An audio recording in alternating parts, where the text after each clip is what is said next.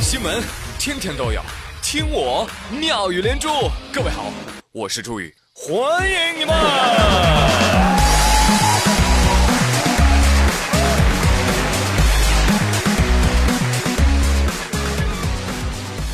王二胖这个人啊哎呀真是变态。时而自卑时而自恋。感觉自己萌萌哒。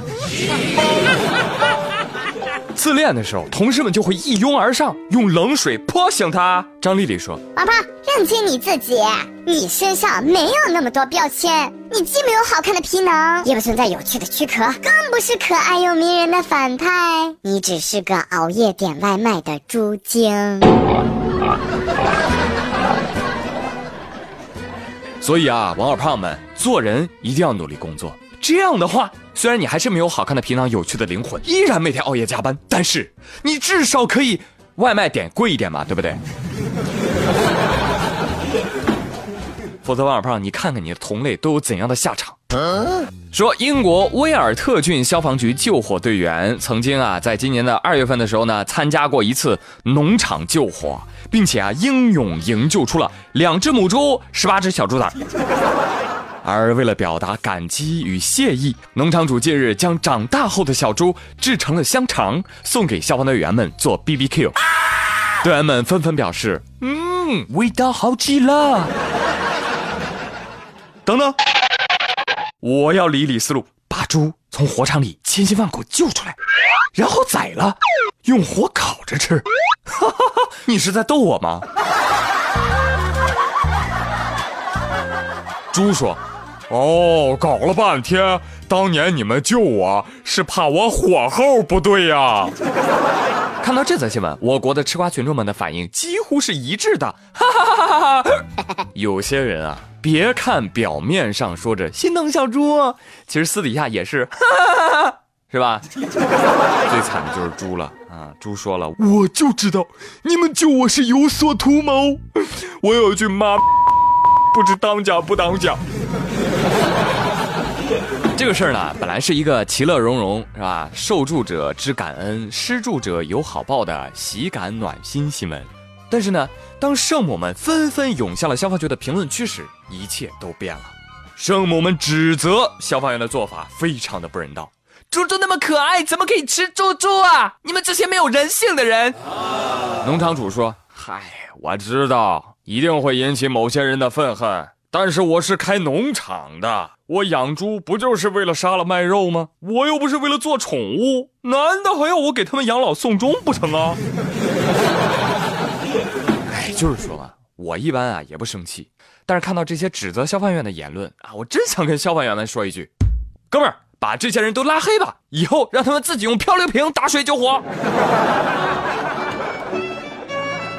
但转念一想啊，小猪猪的命运跟别的动物相比。啊，确实还有挺可怜的，是不是？哎，猪猪，祈祷下辈子当只猫咪吧，被主人亲亲抱抱举高高。同样的动物，不同的命运啊。十九号，宜昌之江的高阿姨正在门口跟姐妹们聊天呢。哎呀，这是您家的孩子呀，长真好看。忽然，呜，一阵大风就把他们家大门给关上了。高阿姨傻眼了。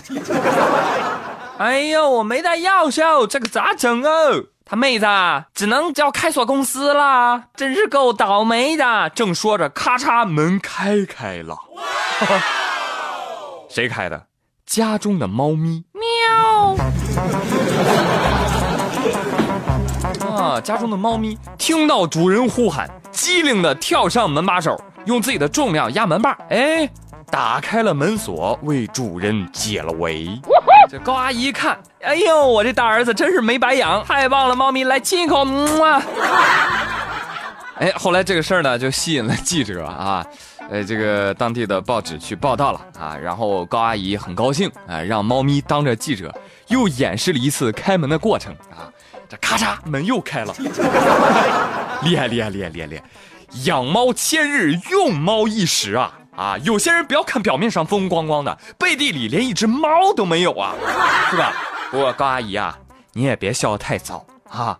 看来你们家喵啊，趁家里没人的时候，没少邀请外面的野喵来家里玩啊，你得注意呀。啊，以后，你哪怕人在家，你也必须得锁门那谁知道他什么时候啊就就就跑出去浪里个浪啊？嗨，朋友们，这条新闻不要让你妈听到啊！你妈会说：“你看吧，猫比你都有用。”别灰心，虽然你没有猫有用，但是你比猫胖啊，对不对？你比猫能吃啊！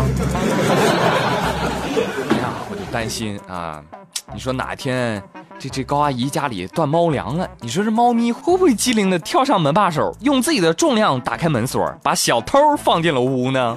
嗯，一个猜想不一定对啊，呃，到时候这小喵会开门，到底是福还是祸，就知道了。啊，这个世界上啊，有些事情啊，就是很难说清楚，到底是好是坏，谁对谁错。但我们至少不要丢掉理性和冷静。八月二十一号，重庆轻轨六号线，有一女子怀疑身边的男子啊摸他大腿，咔就站起来了啊，站起来就开始辱骂男子，流氓、色狼。这这一骂呢，车厢里面多名乘客都说了：“哎呀，别别别，别说那么难听，我们刚才都坐一块儿吧，真没他真没动手动脚的啊！”都来为男子作证，说这个男子啊全程都在玩手机，也没有碰他，怎么着？那女子一看，呀，你们还不帮忙是吧？伸手就把男子的手机夺过来给摔了。这个时候，朋友们，男子依然没有动手，但女子的行为继续加码，啪，就打了男子一巴掌。